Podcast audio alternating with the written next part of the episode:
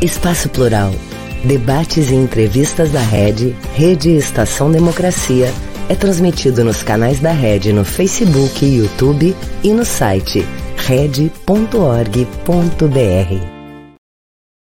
Olá pessoal, muito boa tarde. Este é o programa Espaço Plural, Debates e Entrevistas. E eu sou o jornalista Solon Saldanha. O programa é uma realização da Rede Estação Democracia e nós contamos também com a participação de 23 emissoras de rádio e web parceiras.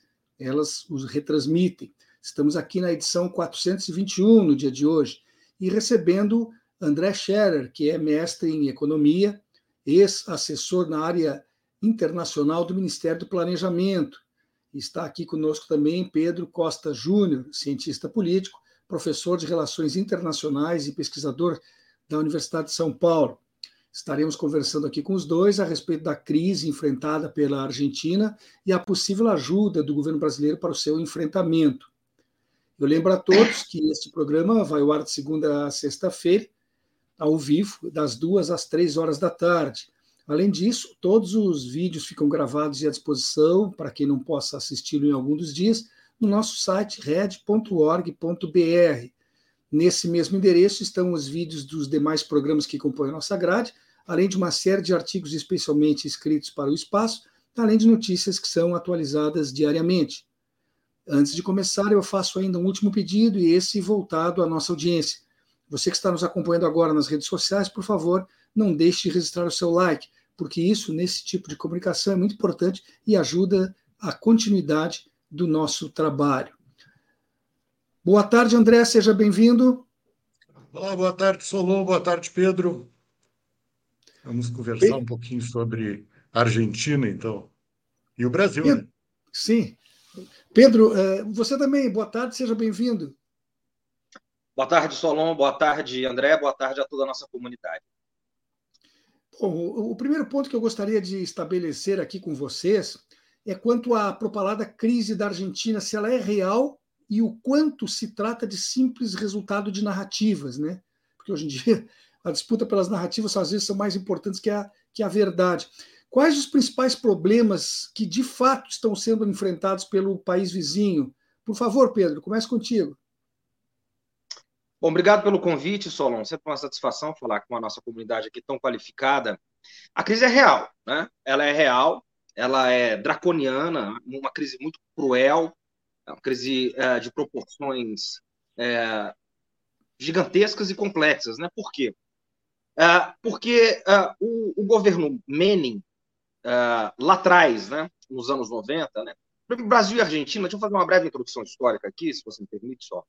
Brasil e Argentina têm uma história paralela relativamente análoga. Né? Se nós pegarmos, nós tivemos ditaduras militares em períodos é, semelhantes, né, análogos aqui no Brasil e na Argentina, com a diferença que na Argentina a ditadura foi mais breve, no entanto, em termos, né, um período mais breve, no entanto, ela foi uh, mais sangrenta do que aqui, né, em termos de, de mortes e desaparecidos, né, uh, mas no Brasil ela foi mais longeva. Né? Logo depois, a redemocratização é no mesmo período. E aí nós temos dois governos de transição é, muito parecidos, que é o governo Afonso e o governo Sarney. E durante a ditadura, né, Brasil e Argentina tinham uma rivalidade geopolítica, uma rivalidade uh, militar, né, inclusive falou-se de uma corrida armamentista naquela época, né, quer dizer, é, empregou-se essa ideia uh, de uma possível corrida armamentista nuclear entre Brasil e Argentina.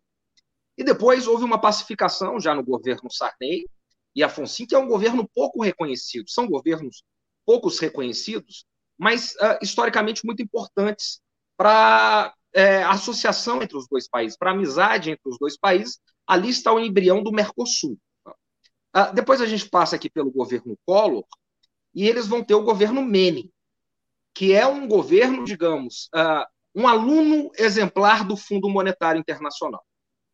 Foram durante todos os anos 90 ali, né, o governo Menem Uh, depois, já no final, né, na, numa parte final, tem um ministro clássico, né, um ministro Cavalo, que chegou a dolarizar a economia.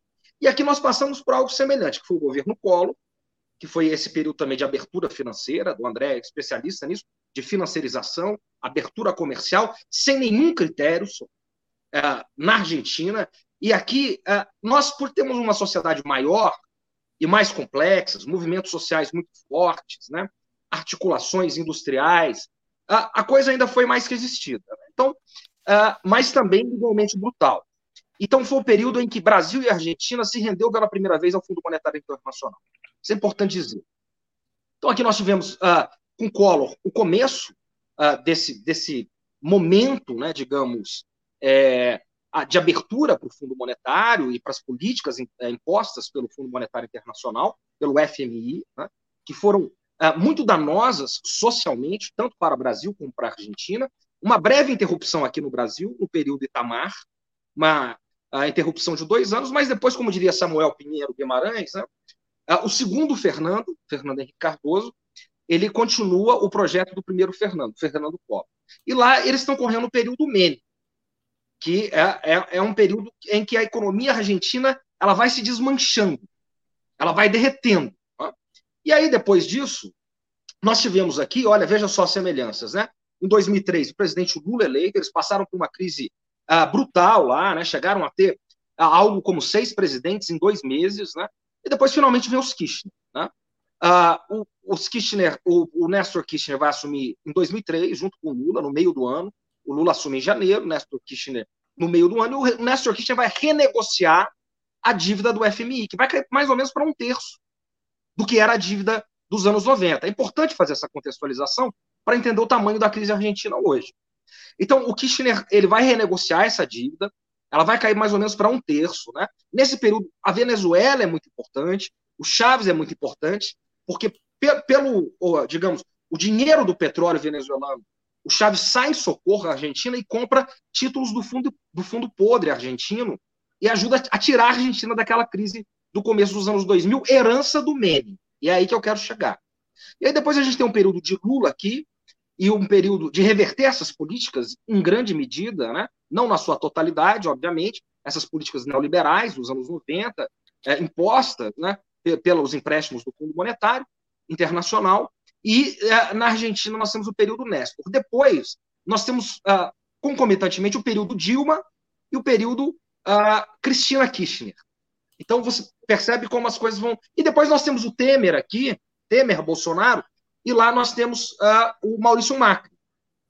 E o Macri, uh, ele consegue, em quatro anos, fazer uh, o maior empréstimo da história da Argentina do, com relação ao Fundo Monetário Internacional, um empréstimo completamente impagável, como o André sabe muito bem, Solo, e você, um, um empréstimo impagável que deixou o próximo governo, seja ele qual for, que agora é o governo Fernandes, e agora nós estamos no governo Lula, então percebe as semelhanças, né?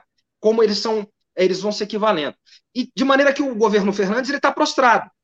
Ele não consegue ter uma política é, econômica e financeira autônoma pelos compromissos herdados, ou por uma expressão que ficou muito famosa, pela herança maldita do governo Macri.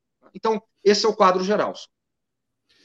André, uh, o Pedro fez aí uma contextualização histórica muito importante para a gente entender o, início lá da, da crise que hoje assola a Argentina e chama atenção que ele, de certa forma, aponta, né, justamente começando com o, com o Menem lá atrás e, e chegando ao ápice com o Macri, que é agora, mais recentemente, que por trás dessa crise, por coincidência, entre aspas, está uh, seguir a cartilha do FMI. Você, como economista, este é, o, é, é um problema realmente grave para países emergentes, quando ficam presos ao FMI, que isso trava a possibilidade do seu desenvolvimento? Sim, esse é um enorme problema, mas por que fica preso ao FMI? Né? Também já uh, contextualizando aqui junto com o Pedro, acho que foi muito importante essa recuperação histórica, só acho assim que, para fazer um mínimo de contraponto, a gente tem um mínimo de conversa, a, a, destruição da economia argentina começa lá nos anos 70 e ele, Pedro colocou isso né, em a questão da ditadura argentina, que é uma questão importante. Né? A Argentina é sempre over, né, pessoal? A Argentina é a Argentina, em outras palavras, tudo é uh, plus size, né? Então, quando eles privatizam, eles privatizam tudo. Quando eles dolarizam, eles dolarizam completamente. Quando, né? E assim vai, né? Quando eles têm umas políticas sociais mais interessantes, eles também vão com tudo, né?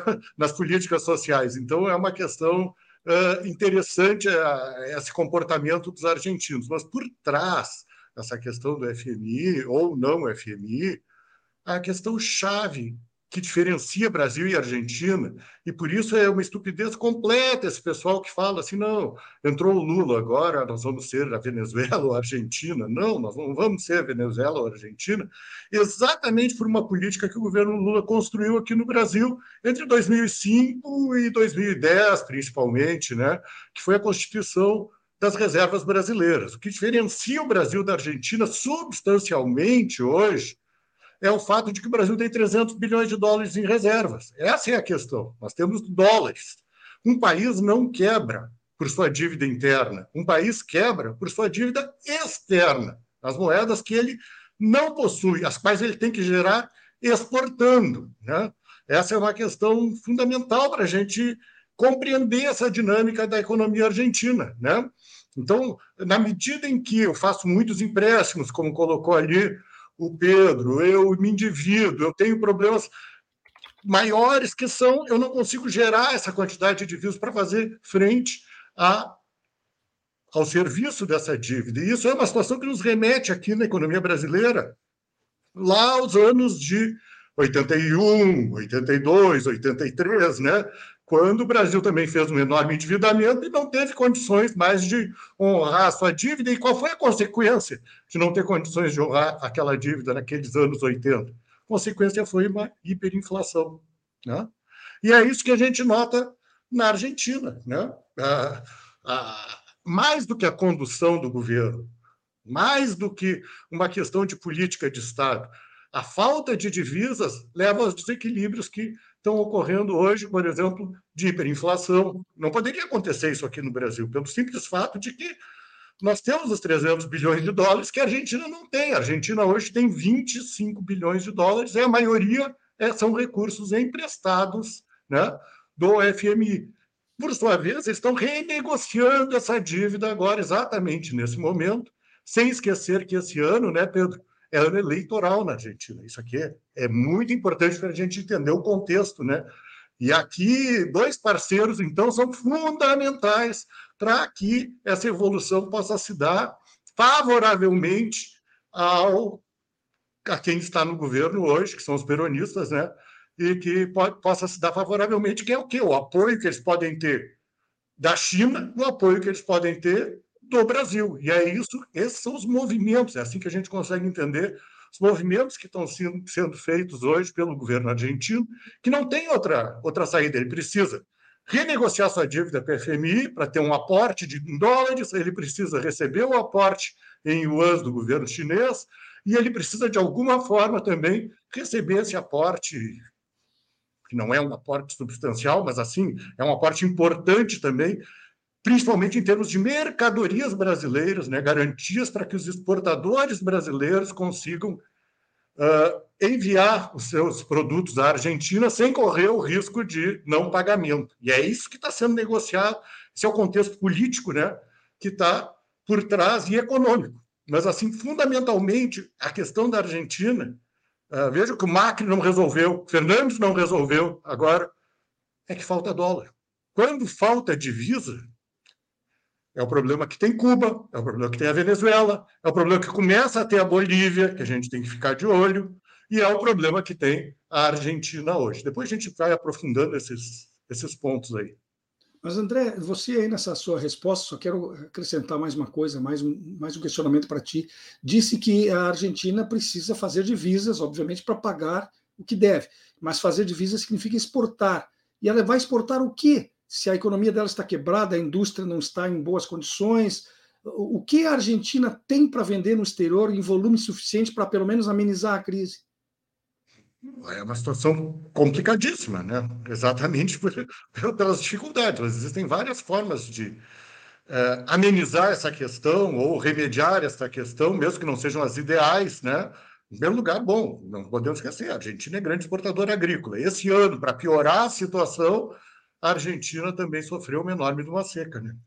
Mesma situação que aconteceu aqui no Rio Grande do Sul, pior ainda. Né? Em pleno ano eleitoral, precisando de visas, o que, que acontece? Tem uma grande seca na Argentina. Então, isso veio a piorar essa situação. Por outro lado, ajuda um pouco a FMI a relaxar suas exigências frente à Argentina, porque, afinal de contas, houve um fenômeno climático que impediu, né? Mas a Argentina ela exporta o quê? Carne, soja, trigo, é o que a Argentina exporta em geral, né? E são commodities que tiveram seu preço, principalmente no ano passado e 2021 um pouco, preço Aí, bastante acrescido, preço bom, quer dizer. Então é Sim. é pior ainda a situação, porque a gente vê que mesmo nos momentos em que os preços dos produtos exportáveis pela Argentina avançaram, eles ainda não conseguiram gerar divisas suficientes para fazer frente a toda essa a esse contexto. Mas como eu coloquei, né, hoje em dia existe uma alternativa, eu acho que o Pedro vai concordar com isso, de que nós não estamos só com o FMI para dar o suporte. Hoje em dia tem o FMI, mas também temos a participação importante da China, que desde 2009 tem um acordo para comércio em yuan, que agora começa a prosperar com a Argentina. Né? E agora tem também o Brasil aqui para tentar dar esse, esse suporte. Né? Agora, uh, historicamente, o que acontece? O FMI entra como avalista, há uma renegociação da dívida, essa dívida é vendida a credores privados com deságio, é isso que acontece. Ah, o, o, a sangria sobre o balanço de pagamentos argentinos se reduz, né? A situação estabiliza nesses momentos, quando, quando isso ocorre, o câmbio estabiliza, imediatamente a inflação reduz, ah, a, o poder de compra do povo argentino aumenta né, nesse momento, se sente mais rico naquele momento ali, e, e aí, em geral, aí vem uma questão que, que é uma impressão minha, né? Eu não tenho leitura suficiente, nunca estudei especificamente a Argentina para isso, mas eu tenho a impressão de que a elite argentina é uma elite, é a única elite da América Latina que aprendeu muito com os ingleses lá atrás, né? Não podemos esquecer que a Argentina era um país uh, já integrado, uma elite já integrada no século XIX aos circuitos financeiros internacionais e de exportação, muito mais que aqui o Brasil. É uma elite que perdura, no meu ponto de vista, de alguma forma eles perduram e que eles têm um movimento pendular que tem sido muito importante, digamos assim, para que eles se descolem do movimento do país. Né? O que é que eles fazem? Quando o, do, o peso valoriza lá, hoje, né? que, que eles vendem seus ativos? Ou seja, tem privatizações, tem venda de ativos privados, porque a economia vai bem, começa a ser atrativa aos investidores internacionais. Então, eles vendem caro, em pesos, e em dólares também. Quando a economia vai mal, o que, é que eles fazem? Eles guardaram aqueles pesos, aqueles dólares, eles remeteram aqueles dólares ao exterior, eles vão lá e recompram os ativos, só que agora pela metade do preço do que eles pagaram pelo próprio movimento de câmbio.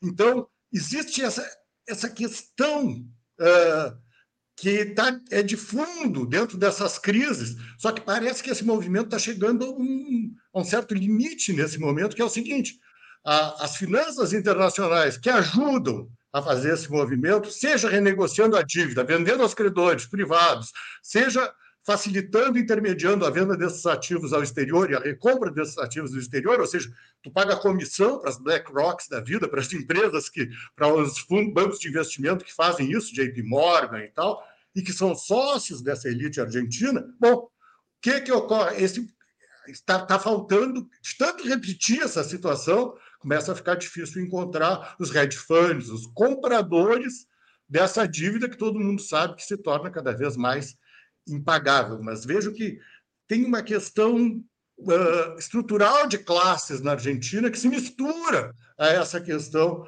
econômico-financeira e que, por certo sentido, está tá junto, porque sabe, quando, quando eu consigo renegociar a dívida argentina, o que, que faz a elite? Ela remete os dólares obtidos ao exterior ou em tesouras esses dólares obtidos naquele momento ali. Então, Essa é uma, é uma questão chave, que, do meu ponto de vista, eu não sei se o Pedro concorda, discorda, né? Bom, uh, alguns dos preços, inclusive, que você falou que ano passado estava em alta, esse ano já estão um pouco mais baixos, o que também prejudica Sim. a intenção da Argentina. Quer dizer, a, o, o, momento de 2022 não é o mesmo de 2023 para o comércio internacional. Pedro, por que, que o FMI e o Banco Mundial, que em tese são organizações que deveriam auxiliar países em crise, parecem acentuar os problemas com as políticas que sugerem? É proposital isso? Por que, que os, quando eles interferem, os países parece que eternizam suas crises? Há essa melhora temporária, como referiu o André, com melhoria do, do, do poder aquisitivo do povo, etc., mas a dívida é só rolada com a barriga. Ela fica grande, cada vez maior, para estourar de novo ali adiante. Essa política que eles sugerem é propositalmente estranha aos interesses dos países, será, Pedro? Só essa pergunta é uma pergunta que merece um programa inteiro, né? Quer dizer, demoraria um, um podcast inteiro, enfim, para responder essa pergunta. Eu vou tentar ser breve aqui, né? E parte da resposta dessa pergunta, se você me permite, só, o presidente Lula deu uh, na Conferência do Clima em Paris agora, né, num discurso muito ousado, um discurso muito corajoso e muito lúcido. Ah, na, na frente da, inclusive, diretora-geral do FMI, a Christine Lagarde, é, vocês sabem que o FMI ele, uh, e o Banco Mundial eles têm um acerto, né, que quem nomeia uh, o, o diretor-geral do, do, Fundo Monetário Internacional é sempre é, uh, os norte-americanos, né, e pela primeira vez nós temos uma mulher à frente do Fundo Monetário Internacional, e quem nomeia o presidente do banco, o diretor-geral do Banco Mundial, são sempre os europeus. Né? Recentemente, uh, eles colocaram um sul-coreano lá, mas um sul-coreano deles, que fala good morning. Né? Mas, uh, inevitavelmente, inexoravelmente, eles têm esse acordo. Né? E esse acordo uh, ele tem a ver com as instituições que foram desenhadas só pós-45, a arquitetura financeira mundial, arquitetura econômica global que foi desenhada no pós-Segunda Guerra Mundial pelos vencedores, é claro, ou seja, pelos Estados Unidos e seus aliados, que é uma parte da geopolítica global. Quer dizer, quem desenha as instituições globais, as normas globais e a ética global que vai reger o sistema mundo, que vai reger o sistema interestatal capitalista, uh, vai ser sempre os vencedores da última grande guerra. E essas instituições, como o Fundo Monetário, o Banco Mundial, a OMC, a OCDE, a OEA, que é a Organização dos Estados Americanos, a organização mais antiga que nós temos aqui na América Latina, data de 1948, todas elas, uh, e a OMC, que é o antigo GATT, né, Organização Mundial do Comércio, uh, que inclusive já teve um diretor-geral que foi um brasileiro, diplomata brasileiro, né, o Azevedo, todas essas instituições, elas vão ser moldadas a imagem e semelhança da potência hegemônica. Historicamente é assim. Assim foi com as instituições uh, do século XIX, quando a Inglaterra, depois do, da, da, vitória nas guerras napoleônicas, o chamado Concerto Europeu, ou na era vitoriana, começa a, no padrão Libra-Ouro, hoje nós vivemos o padrão dólar, né, que já foi dólar-ouro nesse primeiro momento, de 45 a 71, 73, foi Bretton Woods, e depois passa a ser o padrão que eu chamo de dólar império, né, porque nada garante o laço do dólar. E essa é a discussão central no mundo, né, a no seu próprio poder americano, que é a grande, o grande poderio militar e econômico dos Estados Unidos. Mas é, essas instituições foram desenhadas e, e, e importantíssimo só, elas foram reafirmadas em 91, com o fim do mundo bipolar, com o fim da União Soviética, com o desmantelamento uh, do antigo uh, mundo socialista e a queda do muro de Berlim entre 89 e 91. Essas instituições elas foram é, reafirmadas. Daí o consenso de Washington. E daí uma coisa importantíssima que o André fala, né? Para mim ele vai no ponto nevrálgico, que é quando uh, o Brasil ele acumula reservas.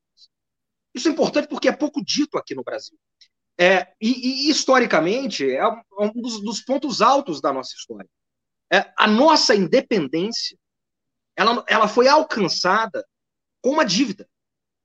Nós saímos uh, de, de uma dívida sobre Portugal, pegamos o dinheiro emprestado com a, potência hegemônica na época, que eram os ingleses, e fizemos uma dívida com, com a Inglaterra, que foi a nossa dívida externa predominante. Depois dessa dívida externa foi transferida para os Estados Unidos. E a primeira vez, praticamente, só em 300 anos, ou se você quiser, desde o, desde o chamado né, das invasões, uh, em, três, em, três, séculos, ou em 500 anos, se você quiser, que a dívida externa foi paga, foi no começo do século XXI, no governo Lula. E, e pouco isso é lembrado. E mais do que isso, o Brasil deixa de ser devedor do Fundo Monetário Internacional para ser credor. Então, essa é a diferença.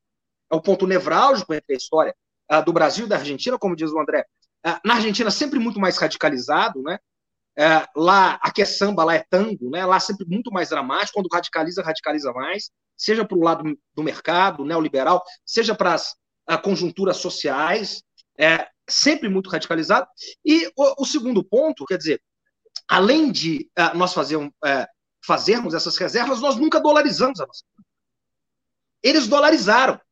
Então, essa elite financeira argentina, econômica, é uma elite, uh, como diria o professor Beluso, talvez seja a elite menos patriótica do mundo. Porque todas as vezes que eles têm uma chance de correr para o dólar, é isso que eles fazem. E aí, obviamente, descapitaliza a Argentina e as crises vêm. Mas isso é o trauma da dolarização, que foi feita no governo Menem. Isso é importante lembrar isso. Agora, para fechar sua pergunta, que é uma pergunta muito complexa, né? O que, que o presidente Lula, eu trago esses elementos para respondê-la, disse na Conferência do Clima, na frente, né, do, do digamos, da elite europeia, da própria uh, diretora-geral do, do, do, Fundo Monetário Internacional, diz, olha, essas instituições, elas atendem um mundo que não existe mais. O mundo de 2023, o segundo decênio do século XXI, não é o mundo de 45. Tampouco é o mundo de 91. Essas instituições financeiras internacionais, econômicas, ele cita nominalmente o FMI, o Banco Mundial, a OMC. É, essas instituições, elas não servem mais para o mundo. Elas não atendem às necessidades humanas. E o que elas fazem é, paradoxalmente, agravar as crises ao invés de auxiliar as crises. Pelas imposições de um mundo de uma época em que elas foram formadas, que é um mundo sobre o liberalismo americano. Mas o mundo que nós vemos hoje só é outro mundo. É um mundo com, com uma vista multipolar. É um mundo, como diz o André, da China. É um mundo onde a gente não tem só o Fundo Monetário Internacional e o Banco Mundial, mas a gente tem o Banco dos BRICS, que é o principal banco do sul global, cuja presidente do Banco dos BRICS é uma ex-presidente brasileira, uma presidenta brasileira, presidenta Dilma e que tem reservas e aportes uh, que podem ajudar esses países. Né? E a, a, China hoje é a maior parceira comercial da maioria dos países do mundo, inclusive da América Latina. Então, para sintetizar, só, porque fui muito longe, né, e, e as coisas fecharem, uh, o ponto é, né, nós temos instituições que estão cheirando amor, instituições internacionais. Um pensamento que não dá conta mais de atender às necessidades desse mundo. Hoje nós vivemos sobre a égide de outro mundo, um mundo mais multipolar, um mundo em que o sul global ganha mais espaço, um mundo em que a Eurásia tem mais espaço, um mundo em que a China, através das novas rotas da seda, atinge 140 países de um universo aí de cerca de 200 países do mundo, e este mundo é um mundo mais complexo, onde essas instituições, como o Fundo Monetário Internacional, não conseguem dar conta mais. Nós temos agora, Pedro e André, um breve intervalo aí, dois minutinhos, e já voltamos para continuar a nossa conversa de hoje. Um país sem serviço público, sem concurso público, dependendo de nomeações políticas. Já imaginou? É o que pode acontecer com a aprovação da reforma administrativa. A Durga Sindical, em defesa dos professores e da educação pública e de qualidade.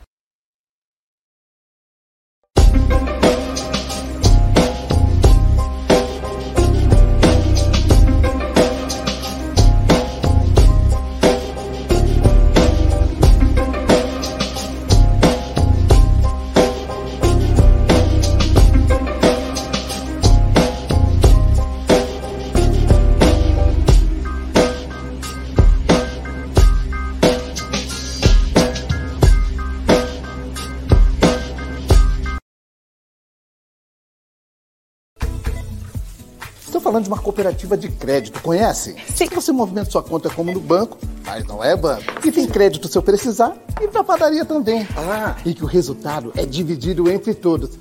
E você pode investir com segurança. Sim, é simples. A Cressol tem tudo isso. Lá, ganhar é para todos. E se eu quiser cooperar? É simples. Vem junto! Cressol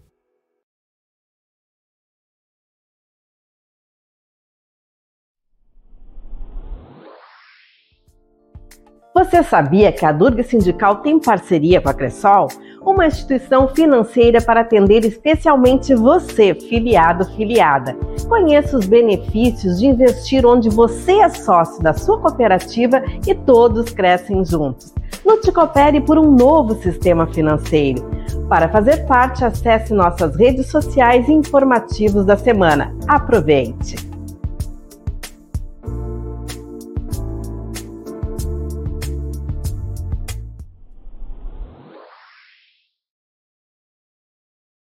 Voltamos com o programa Espaço Plural Debates e Entrevistas. Ele é uma realização da Rede Estação Democracia e nós contamos ainda com 23 emissoras de rádio e TVs parceiras que o retransmitem. Hoje estamos aqui com as presenças de André Scherer, mestre em Economia, ex-assessor na área internacional do Ministério do Planejamento, e também Pedro Costa Júnior, cientista político, professor de Relações Internacionais, pesquisador da Universidade de São Paulo. Com ambos, nós estamos aqui conversando sobre a crise enfrentada pela Argentina e a possível ajuda do governo brasileiro para o seu uh, para sua solução, ou pelo menos encaminhamento de alguma saída. Uh, André, antes quando você falou no primeiro bloco que a Argentina tinha muito muito contato com os ingleses, eu fiquei pensando aqui muita história, né? Junto com os ingleses, eu fiquei pensando um professor meu aqui no curso de jornalismo, o Bendati, já falecido, que ele era um argentino, e ele mesmo nos dizia que todo argentino é um italiano que fala espanhol e pensa que é inglês. Nunca esqueci dessa citação dele, que é bastante importante e tem muito a ver com aquilo que você disse. Mas eu queria te pedir, André, que tentasse fazer agora para a gente um paralelo, se é que isso é possível, entre a situação da Argentina e a situação da Venezuela, que são, afinal de contas, os dois países preferidos aí para para levarem porrada do pessoal da direita, o pessoal que saiu do poder no Brasil agora. É possível fazer um, um, um paralelo sobre as duas realidades? O que, que, elas têm em comum e o que, que elas têm diferente? Não, Solon e Pedro e ouvintes têm em comum exatamente o que eu coloquei no início lá, né? A questão da falta de divisas. Os motivos são diferentes, né? No caso da Argentina, uma construção econômica eu vou chamar assim uma certa pilhagem das elites recorrente, né, como, como eu coloquei ali, que foi, foi se dando ao longo do e se tornando funcional, digamos assim, para as elites, um descolamento entre o interesse do país e o seu próprio interesse, né? Uh, e as dificuldades em gerar divisas e, enfim, a né, situação estrutural da economia da Argentina também, que sofreu uma destruição da sua indústria muito maior ainda do que aquela que ainda está em curso aqui no Brasil, né? A gente está tentando aí reverter uma situação complicada para a nossa indústria aqui no Brasil. E, inclusive, a gente pode retomar isso, a ajuda brasileira, a Argentina, possível ajuda, tem a ver com essa, com essa nossa situação de tentar reverter uma dificuldade na nossa indústria. Já no caso da Venezuela, é uma situação eminentemente política, né? Eminentemente política. Uh, uh, houve embargos, né? A mesma situação de Cuba, dá para dizer assim, né? Houve a situação do Irã, inclusive com retenção das reservas da Venezuela, né? O famoso caso dos 100 bilhões de dólares em reservas da Venezuela que estão retidos em bancos ocidentais pelo, por ordem dos Estados Unidos. Então, é uma, uma situação um pouco diferente, né? A Venezuela, por ter petróleo, por ter uma situação conjuntura, vamos dizer assim, mais adequada àquilo que, que se, capacidade maior de gerar divisas numa situação normal, vamos colocar assim, uh, é uma situação eminentemente política. A situação da Venezuela é, é, é. muito menos econômica do que política, do que é política, que, a crise isso, venezuelana. Isso é que eu queria até te colocar, André. Como é que pode ter dificuldades em formar divisas? Um país que exporta petróleo, que tem lá a segunda maior bacia petrolífera do mundo. Quer dizer, se você tem os recursos disponíveis, por que, que esses recursos não conseguem? É meramente por causa do bloqueio? E se é assim, a crise não existe, ela é uma crise fabricada. Como é que eu posso colocar? Sim e não, né? A Venezuela também tem suas dificuldades estruturais, por ser uma economia muito baseada, dependente do petróleo. Houve várias tentativas de construir uma base econômica mais sólida, elas, pelo bloqueio ou não, elas em certo sentido, fracassaram ao longo do tempo também. Mas, como o petróleo chegou a atingir 120 dólares ano passado, por exemplo, é uma, em condições normais, a situação da Venezuela seria outra, completamente diferente. Também é uma economia mais simples, são menos habitantes, é uma situação mais. seria mais tranquila, mais manejável, e sim, é, o bloqueio americano é um bloqueio muito sério. Né? Uh, inclusive, houve uma ameaça de bloqueio à própria Argentina esses dias. Uma representante republicana no, no Congresso americano disse que se os, se os argentinos aceitassem a fabricação de armas da China em seu território, bom, o caminho seria o bloqueio e talvez até a invasão da Argentina. Então, existe uma ameaça. O, o, os americanos eles agem imperialmente. Eles não perguntam e eles agem com uma regra discricionária para o mundo. Essa é a verdade. E, assim vale uh, não só para esse caso, vale para muitos casos. uh, por exemplo, vou colocar uma outra questão que parece que não tem nada a ver, mas só para a gente ver como, como a coisa funciona, né? Criptomoedas. Ah, eu não gosto da criptomoeda tal, está escondendo o dinheiro dos russos, não sei o quê. Proíbe no mundo. Quem negociar isso aí dando um exemplo assim, que não tem muito a ver com o que a gente está falando, mas é só para ver como é, que, como é que a coisa funciona na prática. E aí é simples. Vamos negociar com a Venezuela de uma forma mais intensa? Bom, as companhias vão comprar petróleo da Venezuela ao preço internacional, etc., vão sofrer sanções. Não vão poder negociar com a Europa, com os Estados Unidos, com outros países, vão sofrer penalidades, vão sofrer multas, vão ter seus recursos retidos nos bancos internacionais. Então, como é que faz? Evidentemente, isso vai asfixiando economicamente o país, propositalmente. Né? Então, mas a resultante final é a mesma. Os dois países não têm divisas. Não tendo divisas, não conseguem importar. Não conseguindo importar, os preços disparam internamente. Tu tem hiperinflação, a população fica pobre, a moeda local não desvaloriza. É isso que acontece uh, com os dois países. Né? Então, tem um paralelo nas consequências. As causas são um pouco distintas, mas tem um paralelo nas consequências, né? De resto... É, não se nega que existe de fato uma intenção de Lula em contribuir, né, é, para que a Argentina supere essas dificuldades. Isso ele já deixou bem claro. Mas o que ele pode fazer de concreto nesse sentido? Houve aquela aliança estratégica, né, em que assinaram 100 pontos, 100 ações conjuntas isso já está dando certo? Pode dar certo? O que você pode nos falar sobre esse tema? Não, eu, eu, acredito que assim a contribuição do Lula é muito importante do governo brasileiro nesse contexto todo, um revivendo o Mercosul. Pedro já colocou ali, dando uma nova importância ao Mercosul depois dessa questão do Bolsonaro ter praticamente, né, destruído, digamos assim, o bloco, né? Uh, Segunda coisa, na questão monetária mesmo, como um todo. Né? Uh, um economista uh, ligado ao neoliberalismo, vamos colocar assim, que é o Robin Brooks, né, do Instituto das Finanças Internacionais, que é um instituto privado que estuda fluxos de capitais, quem está acumulando divisas, quem não está acumulando divisas, ele tem. Ah, é, isso é uma coisa interessante, né? Porque desde o início do governo Lula e antes do governo Lula, os estrangeiros têm um olhar sobre o governo Lula, mesmo os estrangeiros das finanças, estrangeiros de direita, vamos colocar assim, das, das finanças internacionais. Eles têm um olhar sobre o governo brasileiro. E esse olhar é absolutamente positivo. E está aí o resultado, era uma coisa óbvia, né? O câmbio vem valorizando, que é uma coisa importante nesse momento aqui no Brasil o fato do câmbio vir valorizando é uma coisa também muito interessante, porque como o nosso fiscal está preso, como o nosso monetário está preso com o Roberto Campos Neto, o fiscal está preso pelo Congresso, como é que a gente pode melhorar a vida do cidadão comum? Só tem um jeito nesse contexto, que não é o jeito ideal para o desenvolvimento de um país, mas que é o jeito que tem nesse momento, que é o câmbio valorizar, a inflação diminuir e a gente se sentir mais rico. Esse, esse é o jeito que tem no Brasil hoje, é o que tem acontecido Os estrangeiros vêm e participam disso. Esse, esse Robin Brooks, uh, conhecido pela alcunha de careca do Twitter, né?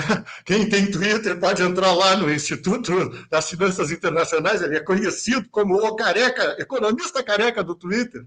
Bom, esse Robin Brooks aí, ele, que é um cara importante nesse meio, formador de opinião nesse meio, ele disse: o Brasil tem condições de estabilizar a América Latina. Ela vai ter um, um papel importante nesse sentido.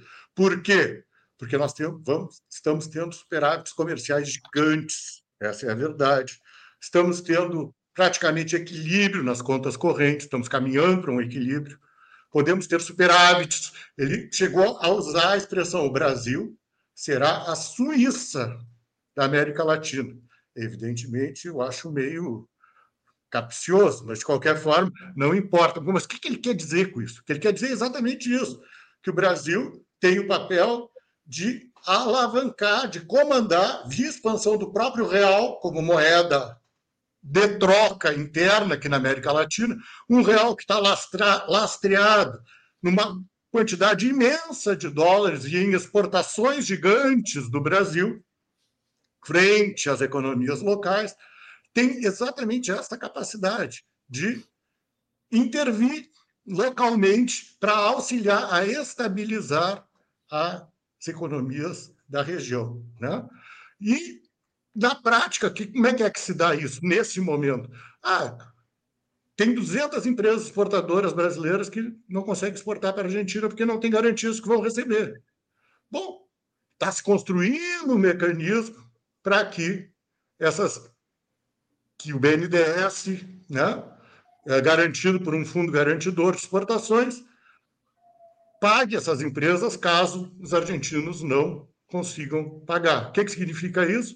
Maiores exportações industriais do Brasil, mais empregos no Brasil. Não é doação de dinheiro, não.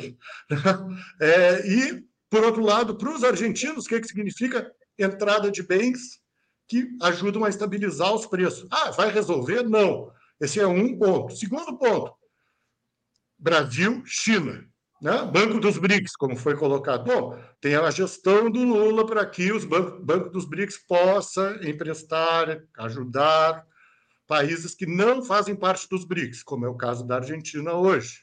Bom, esse é um outro mecanismo. Um terceiro mecanismo está se construindo uma moeda internacional, né, ligada a esse movimento Sul-Sul, com Índia, Rússia, China, Emirados Árabes, Arábia Saudita, isso é muito importante, porque tem um lastro em petróleo, né? e o Brasil estão construindo uma moeda internacional de troca com um mecanismo de compensação embutido, etc., etc. Bom, isso ajuda a que as trocas não se deem apenas em dólar. Então tem um problema é, é um problema a menos, né? digamos assim. A Argentina não tem dólares, tem dificuldades. Bom, ah, e já está acontecendo no caso da Argentina, pelo acordo que eles têm diretamente com os chineses, de que ah, as trocas entre China e Argentina podem ser pagas em yuans. Então, a Argentina tem vários acordos de swap, Banco Central, e cada vez mais o yuan vai se tornando, não é só o dólar agora, uma moeda em circulação na Argentina. Tem também o as empresas multinacionais, como não acessam dólar e precisam fazer compras no exterior para continuar operando na Argentina, empresas americanas, inclusive, estão transacionando em yuans, porque quando elas tentam acessar dólares, o Banco Central argentino não deixa, por um simples fato, né? Não tem. Mas yuans tem. Então, está tá acontecendo esse mecanismo, inclusive com empresas internacionais. Então, é aquilo que foi colocado pelo Pedro o FMI não é mais tão importante quanto antes. Não é só aqui, na América Latina, é na África também, é em outros países da Ásia. Então, tem um mecanismo que é um mecanismo inicial ainda, um mecanismo que ainda vai se constituir, mas que a guerra da Ucrânia com a Rússia acelerou muito esse mecanismo, né? que é esse mecanismo de se constituir instituições, constituir alternativas ao dólar, e que isso pode também vir. A... Aqui na América Latina, eu acho que o país que está mais, digamos assim, uh, enfronhado, está mais imbricado nesse mecanismo de forma prática, né? de forma prática, eu digo, é a própria Argentina por sua relação de longo prazo com a China. Pedro, uh, essa, esse auxílio do Brasil, essa interferência indireta no sentido de ajudá-los a sair da crise, pode ter um reflexo nas eleições deste ano, Pedro? Ou a situação do atual governo está tão fragilizada que dificilmente seja possível vencer as eleições? Solon, é muito difícil, viu? Nós temos uma situação de ineditismo, né? Que é o fato de nós termos um presidente eleito no cargo, que é o caso do Fernandes, que não vai ser candidato à reeleição. Isso já mostra que alguma coisa alguma coisa errada não está certa, não é isso, como dizia o Twitter aí. É, não está bem, né? E a vice, que é a Cristina, que a Cristina Kirchner, que sofreu um, um processo de lawfare e sofre até hoje é, dos mais brutais se tem notícia, é, também não vai ser candidato. Então, é, mas, no entanto, o peronismo conseguiu né, é, se unir em torno do Massa, ele vai ser o candidato, que foi ministro da Cristina, né? É, não é um, um, digamos, um kirchnerista, mas tem um trânsito, tem um diálogo e é um peronista. Mas é difícil agora. Né? Essa é esperança, a sua pergunta, ela sempre bem colocada, só porque essa é a esperança do peronismo que esse acordo consiga salvar as eleições. A Argentina, o cenário eleitoral é sempre muito instável, porque você tem, é, a despeito dessa crise, da hiperinflação, é, do mal sucedido governo Fernandes, por todas as circunstâncias que nós colocamos aqui, a herança maldita do Macri, que precisa ser falada, né? um governo de joelhos, é, e, obviamente, por equívocos próprios. Né? É, então, isso coloca né, a situação numa. numa e, e, o peronismo uh, num, num, quadro eleitoral desfavorável. Né? No entanto, aí, do, do lado, digamos, uh, à direita, nós temos um racha, né? nós temos uh, um candidato de extrema direita que faz muito barulho, que inclusive tem conexões com a família Bolsonaro, muito próximas. Uh, é um, um, sujeito dessa chamada nova política, né? e, e ligado também à alt-right nos Estados Unidos, a chamada nova direita norte-americana, muitas conexões virtuais na internet e coisas do tipo. Mas eu arrisco dizer, Solon, é, eleição a gente nunca pode fazer previsões, né? Esse é, é, o risco de todo cientista político, aquela velha história, né? Cabeça de juiz, fralda de bebê e fundo da urna, a gente nunca sabe o que, que vai acontecer. Mas sem emoção também não tem graça, né, Sô? Eu preciso... Então, eu diria que a extrema-direita dificilmente vai chegar. É, eles vão fazer muito barulho, eles vão ter bastante voto, mas chegar para vencer, é, o quadro hoje está favorável é, para o grupo que foi do Macri, o grupo da centro-direita, né? que, de qualquer forma, né, é um grupo que devassou a Argentina, mas é um grupo é, menos alucinado do que esse grupo da extrema-direita. Né? Agora, os movimentos peronistas são muito fortes. Né? Você tem um grupo de, de jovens muito fortes na Argentina, de repente isso estoura e, e o peronismo pode uh, se tornar vencedor, competitivo. Você tem uh, setores sociais muito organizados ainda, né, a despeito de tudo que aconteceu. Então, esse é um fato. Né? É, agora, a situação não é fácil, é, o Brasil tem um papel importante, o Lula está tentando salvar, gente. Essa é a verdade. Está tentando salvar. É, e isso é importante porque se a gente pegar o discurso do Lula na Fiesp, naquele seminário do BNDES, discurso aí de uns, um mês atrás, mais ou menos, né? Ele diz isso para os empresários da Fiesp. Ele diz: olha, vocês precisam nos ajudar a salvar a Argentina. Tá, tá no discurso dele disponível no YouTube, né? O seminário que foi aberto lá pelo Mercadante e foi fechado por ele. Tava o Alckmin, tava o Haddad, tava todo mundo lá. E ele diz o seguinte: vocês precisam nos ajudar a salvar a Argentina, porque salvar a Argentina é nos salvar é salvar o empresariado brasileiro. Por quê? Porque a Argentina é o nosso terceiro maior parceiro comercial, financeiro e econômico no mundo, no sistema financeiro internacional e econômico internacional. Só atrás da China, que passa os Estados Unidos em 2008, desde 2008, 2009, e é o nosso maior parceiro comercial de longe, ou lejos, né, como diriam os argentinos. Depois, obviamente, os Estados Unidos, depois a Argentina. A Argentina é nosso parceiro comercial à frente da Alemanha, para se ter uma ideia. Então, e, e o que nós exportamos para a Argentina, ao contrário do que nós exportamos para a China, por exemplo, que é o nosso principal parceiro comercial, a nossa balança comercial com a Argentina é privilegiadamente, né, o, majoritariamente de produtos de alto valor agregado, ou de, de valor agregado mais complexo, ou seja, industrializados. Para a China, a gente exporta soja. Perfeito? E para a Argentina, nós estamos exportando a é, dedelinha, né, para usar uma expressão que o André conhece muito bem, né? Emprego que gera mais emprego, emprego de qualidade, emprego industrial. Então, salvar a Argentina, né, entre aspas, é um dever nesse sentido. Né? Salvar a Argentina Desculpa, movimenta a nossa economia. Perfeito, exatamente. É nos salvar também. E aí, só para fechar, Solo, para eu não me estender muito aqui, é o Mercosul tem um papel fundamental. Como diz o André muito bem, a fala muito elucidativa, né? É, o Mercosul foi implodido por Bolsonaro e Macri, que tentaram acordos comerciais bilaterais e unilaterais, bilateral de país a país, com os Estados Unidos, e, e, digamos, ao largo do Mercosul, implodiram o Mercosul, e só existe o Mercosul se Brasil e Argentina estiverem de acordo. O Mercosul é Brasil e Argentina. Se o Brasil e Argentina estão integrados, estão direcionados, digamos, estão vocacionados para aquilo, o Mercosul vai para frente. E um Mercosul forte, eu insisto nisso, o Mercosul forte é o Brasil forte, é a Argentina forte, é a América do Sul forte. Uma coisa é o Brasil negociando sozinho com a Europa, negociando sozinho com os Estados Unidos e mesmo com a China. Outra coisa é o Brasil e mais quatro países, e mais cinco países. É isso que é a força do multilateralismo. Então, a, tudo passa pela nossa integração regional, e isso passa por Brasil e Argentina majoritariamente. Isso que o Pedro acabou de colocar, André, sobre o Mercosul, né? A, a, o quanto seria importante ele ser retomado, ser revitalizado.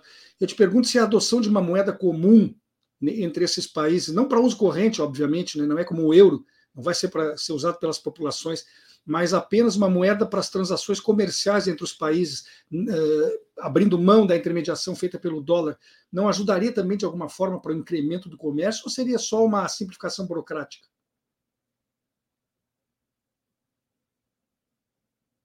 Está sem microfone, André. Eu acredito que ajudaria muito, porque não só uma moeda comum para o Mercosul em si, mas essa questão da integração, eu sou muito partidário da inovação financeira, quero deixar bem claro isso, né? Eu sou partidário das moedas eletrônicas. Acho que a única coisa que esse presidente do Banco Central fez razoavelmente foi ter dado vazão a essa a, essa, a esses trabalhos dos funcionários do Banco Central que ajudaram na questão de, de, melhorar, formatar cada vez mais o PIX, formatar cada vez mais moedas eletrônicas brasileiras e tal, que estão prontas para ser começar o uso, né? E acredito que, que a integração disso, principalmente nesse, nesse mundo lá, com essas outras questões que estão sendo tratadas também com vias à, formação de moedas digitais internacionais, uh, lá da questão do, do que eu coloquei antes, da China, da América, da, dos Emirados Árabes, da Arábia Saudita, da Índia, da Rússia, Brasil, né? lá pelos BRICS, né? a integração disso tudo daria um caldo muito bom, né? Porque na medida em que, por exemplo, a gente consegue transacionar aqui com a Argentina, vou dar um exemplo nada a ver, mas talvez a Argentina compra do Brasil uh, produtos eletrônicos aqui e a gente consegue comprar máquinas da China com uma moeda comum, é que não fosse a mesma moeda, mas que tenha uma taxa de câmbio, enfim, e, e, um curso ali interno, isso pode ser uma coisa bem legal. E a China poder comprar, com aquela mesma moeda, vai comprar petróleo da Arábia Saudita, isso aí. O que, que vai acontecendo? Vai tendo uma cadeia aonde eu vou não necessitando mais do dólar como a moeda de intermediação uh, internacional para todas as compras e trocas, né, que hoje em dia é muito dominante o dólar. Então, eu acredito que sim, que esses movimentos não são a constituição de uma moeda, mas sim de várias, pelo menos neste primeiro momento, quando isso está acontecendo, né, de várias no sentido da sua da sua integração final, né? Vamos colocar assim. E eu acho, eu sou muito partidário dessa ideia de que de que esse movimento de moedas digitais e para comércio internacional são um avanço institucional importante e um avanço político importante também de reafirmação desse mundo multipolar que eu acredito que é o que a gente está falando aqui. Né? Nós temos um mundo com atores importantes que não são só os Estados Unidos como, como era antigamente. Né? Essa é uma questão fundamental. Né? É, aqui a China é o principal ator, mas a gente tem a Índia. Né? E a Índia, pessoal, está industrializando terrivelmente em pouco tempo. Por conta do quê? De duas coisas. Por conta da guerra da Ucrânia, que eles estão reciclando todo o petróleo russo. E quando, quando diz assim, não, a Europa não está comprando petróleo russo, é falso, né? A Rússia vende para a Índia, a Índia vai lá e vende para a Europa. Então, é isso que está acontecendo hoje. Né? Então, assim, é uma bobagem gigantesca.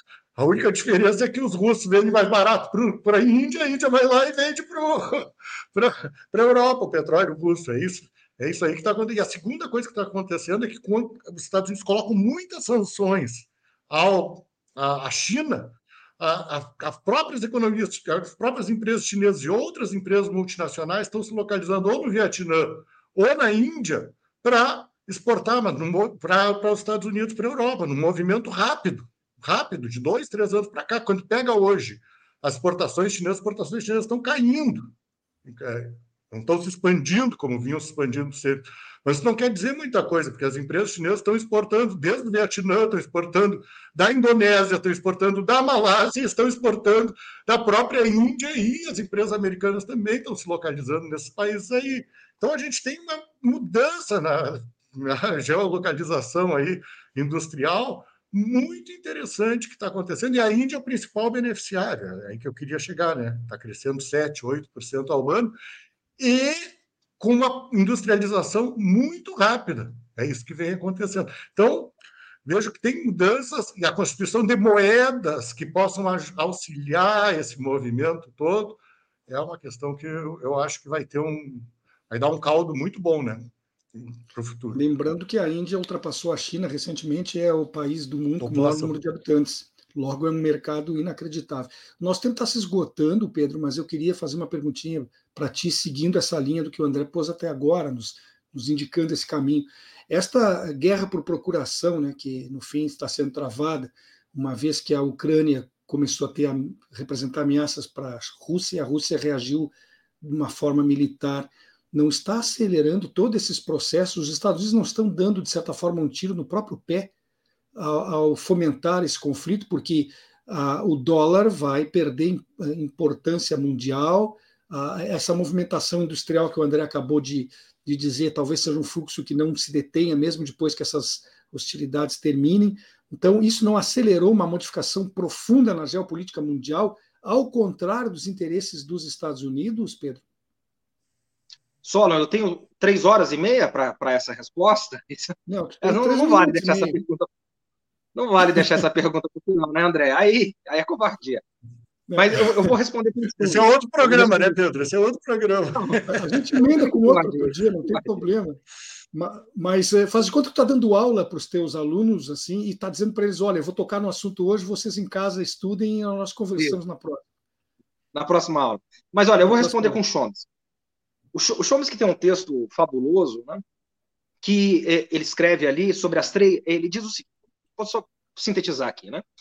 É, se chama Cinco Minutos para o Fim do Mundo, né? a última badalada. Então, a parábola, ele usa uma metáfora, uma parábola, que estão os cientistas do mundo numa torre, olhando o relógio do fim do mundo. E o fim do mundo está na última badalada. Cientistas de todas as áreas, né? biólogos, uh, cientistas sociais, antropólogos, uh, sociólogos, cientistas políticos, enfim, e, e médicos, tal. E, e eles estão olhando ali, economistas, olhando para o fim do mundo. E ele diz o seguinte: olha, tem uma conjunção de três fatores que, que acelera o fim do mundo, que é exatamente a tua pergunta se as coisas estão acelerando. São as crises econômicas que se aceleraram e se multiplicaram depois de 2008. As crises uh, endêmicas, que é o caso da pandemia, uhum. que, uh, segundo, né, uh, enfim, essa parábola que ele usa, é uma de várias crises uh, biológicas abertas. E uma terceira crise, que é a guerra conjugada com as crises ambientais. Então ele diz: uh, é, essa confluência de crises está acelerando o fim do mundo. E, sem dúvida, Solon, é, E, e, pegando aí exatamente também o que o André disse, né? É, o fim do mundo foi acelerado por essa guerra. Eu digo o fim do mundo, obviamente, o fim do mundo como concebemos. Como diria Wallenstein, não é o fim do mundo, é o fim de um mundo. É o fim de uma era.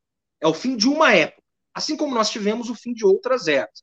Nós tivemos o fim da hegemonia inglesa, agora nós estamos testemunhando uh, o, digamos, o pouso forçado da águia, né? a hegemonia americana numa crise profunda, talvez irreversível, a ascensão da China, por isso essa questão é tão complexa, mas a guerra acelera esses movimentos. E eu vou fechar aqui. Acelera esses movimentos porque ela trouxe uma aliança inédita nas relações internacionais jamais vista, que foi a parceria estratégica entre China e Rússia. Por que, que essa parceria é tão importante? Porque a China sabe que a Rússia não pode perder essa guerra. Essa guerra é vital para a Rússia. Se a Rússia sair derrotada dessa guerra, ela sai completamente desmoralizada. Então, essa guerra para a Rússia é vital. Para a OTAN, que é a outra parte da guerra, essa guerra também não tem hipótese de derrota. Porque seria a maior humilhação da história desde o Vietnã. Muito maior do que foi essa derrota no, Afeganistão. E a China sabe que a Rússia não pode perder essa guerra, por isso ela apoia a Rússia como sócia nessa guerra, minoritária, digamos assim, por trás, porque se a Rússia perder, amanhã o alvo é a China. O próximo é o Mar do Sul da China e a Taiwan. Então, esses movimentos aceleram, inclusive, é, a crise da hegemonia financeira do dólar e a ascensão do yuan, que é o que o Lula vem trabalhando, passa por essa moeda entre Brasil e Argentina e passa pelo futuro dos BRICS e do Sul Global. Conseguiste. Em três minutos, uma aula dada, professor. é, o, o, as pinceladas foram dadas, depois a gente aprofunda.